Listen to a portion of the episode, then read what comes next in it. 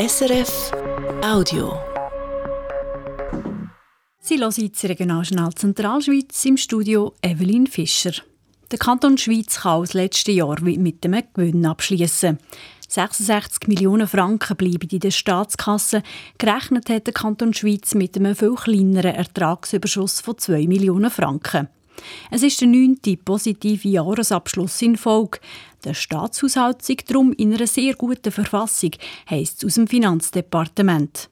Ein Posten, der die Rechnung von Schweiz positiv beeinflusst hat, sind Grundstückgewinnsteuern. Da profitiert der Kanton vom Bauboom mit dem Resultat, dass rund 21,5 Millionen Franken mehr in die Kasse gekommen sind als budgetiert.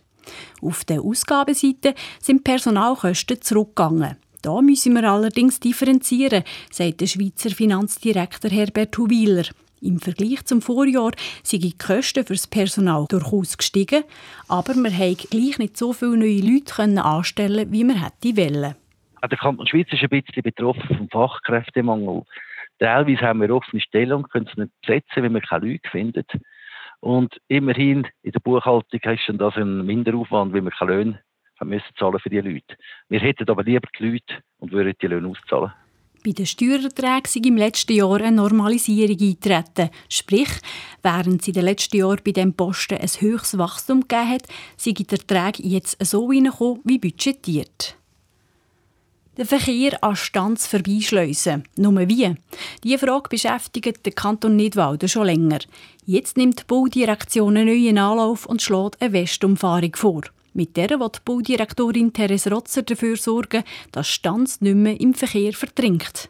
Zum einen staut sich natürlich der Verkehr und zum anderen haben wir ähm, einen unattraktiven Dorfkern, wenn so viel Durchgangsverkehr durch das Dorfzentrum von Stanz muss durchfahren.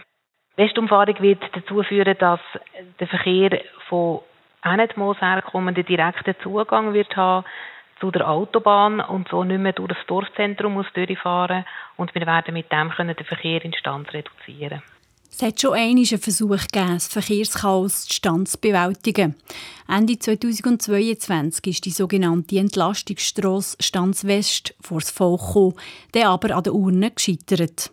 Knapp 19 Millionen Franken hätte diese Strasse dort gekostet. Wie teuer die neue Umfahrung käme, kann die Baudirektion noch nicht sagen. Aber klar sei, der Kanton habe aus der Kritik im dortmaligen Abstimmungskampf gelernt.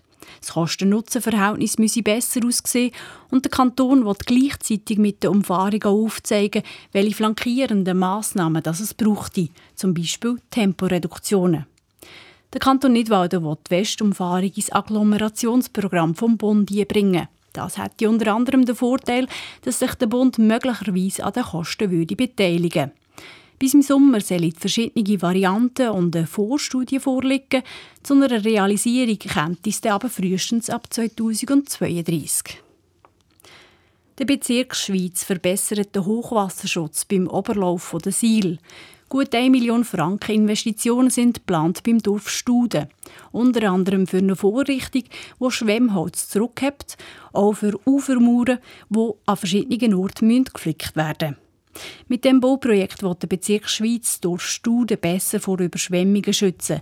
Die Arbeiten sind auf den Sommer angesetzt, heisst es in einer Mitteilung.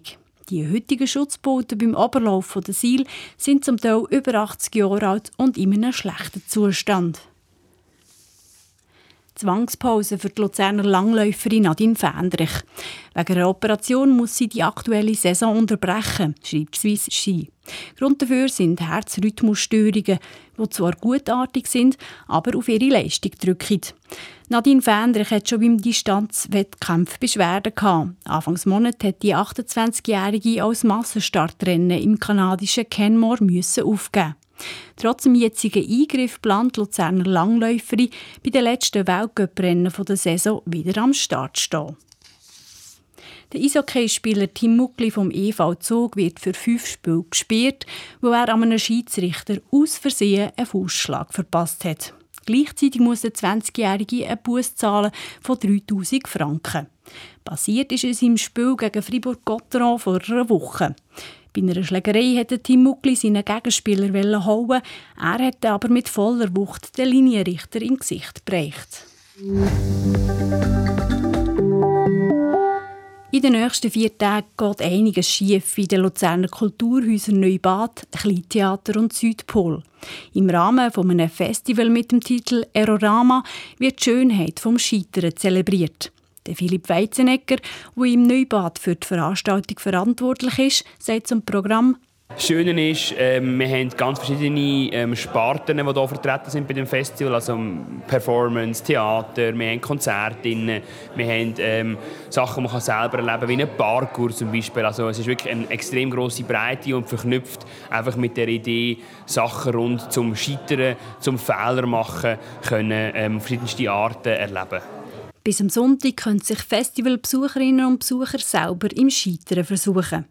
Es ist das erste Mal, wo die drei Kulturhäuser zusammen ein Festival organisieren.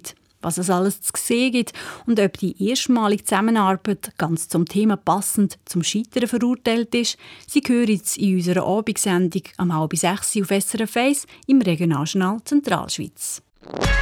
Das war ein Podcast von SRF.